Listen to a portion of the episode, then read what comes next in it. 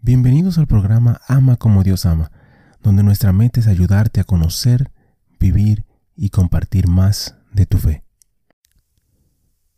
Ven Espíritu Santo, llena los corazones de tus fieles, enciende en ellos el fuego de tu amor.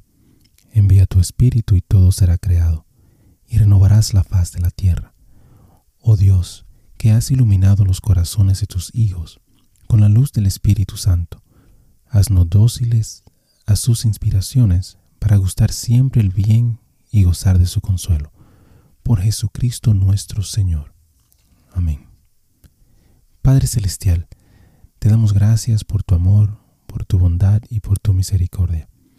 Te damos gracias en específico por todos los santos. Gracias por sus testimonios, sus ejemplos y sus vidas. Te pedimos que les permitas seguir intercediendo por nosotros y que nosotros podamos seguir sus ejemplos de humildad, de fe, de valentía y de amor.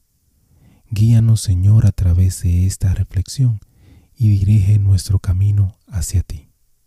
Amén. San Juan de la Cruz, Santo del Día para el 14 de diciembre. Juan es un santo porque su vida fue un heroico esfuerzo por estar a la altura de su nombre de la cruz. La insensatez de la cruz se hizo realidad al tiempo.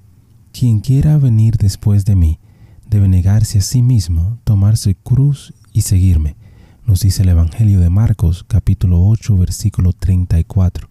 Y esa es la historia de la vida de Juan. El misterio pascual, desde la muerte hasta la vida, marca fuertemente a Juan como reformador, poeta místico y sacerdote teólogo. Ordenado sacerdote carmelita en el 1567, a los 25 años de edad, Juan conoció a Teresa de Ávila y como ella se comprometió a la primitiva regla de los carmelitas. Como socio de Teresa y por derecho propio, Juan participó en el trabajo de reforma y llegó a experimentar el precio de la reforma, aumento de la oposición, malentendidos, persecución, encarcelamiento. Llegó a conocer la cruz de manera aguda, a experimentar la muerte de Jesús mientras se sentaba mes tras mes en su celda oscura, húmeda y estrecha, solo con su Dios. Sin embargo, la paradoja. En esta muerte de prisión, Juan volvió a la vida, pronunciando poesías. En la oscuridad de la mazmorra, el espíritu de Juan entró en la luz hay muchos místicos, hay muchos poetas, pero Juan es el único como poeta místico, expresando en una prisión el éxtasis de la unión mística con Dios en el cántico espiritual. Pero como la agonía conduce al éxtasis, Juan tuvo su ascenso al monte, Carmelo como lo nombró en su obra maestra en prosa. Como hombre cristiano carmelita, experimentó en sí mismo este ascenso purificador, como director espiritual lo sintió en otros. Como psicólogo teólogo lo describió y analizó en sus escritos en prosa.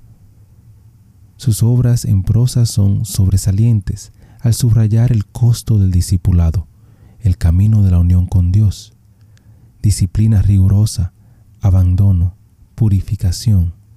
De manera única y contundente, Juan subraya la paradoja del Evangelio. La cruz conduce a la resurrección, la agonía al éxtasis, la oscuridad a la luz, el abandono a la posesión, la negación a la unión con Dios. Si quieres salvar tu vida, debes perderla. Juan es verdaderamente de la cruz. Murió a los 49 años, una vida corta, pero plena. Reflexión. En su vida y escritos, Juan de la Cruz tiene una palabra crucial para nosotros hoy. Tendemos a ser ricos, suaves y cómodos. Nos encogemos incluso ante las palabras como abnegación, mortificación, purificación, ascetismo o disciplina. En pocas palabras, corremos de la cruz. El mensaje de Juan, como el Evangelio, es alto y claro. No corras de la cruz si realmente quieres vivir. Hermano y hermana, te invito a pedirle a Dios que te ayude a tomar tu cruz diariamente y a seguirlo. Bendiciones. Gracias por compartir y participar en esta reflexión con nosotros. Te invito a suscribirte al canal y a compartir la reflexión si piensas que puede ser de bendición para alguien más. Que Dios te bendiga y te ayude a ti y a tu familia. Muchísimas gracias por escuchar el episodio. Eh, te pido y te invito a que si te gustó el programa, si te gustó el episodio, si te gustó eh, la charla, que lo compartas. De igual manera te pido y te, te ruego que ores por nosotros, que ores por este ministerio.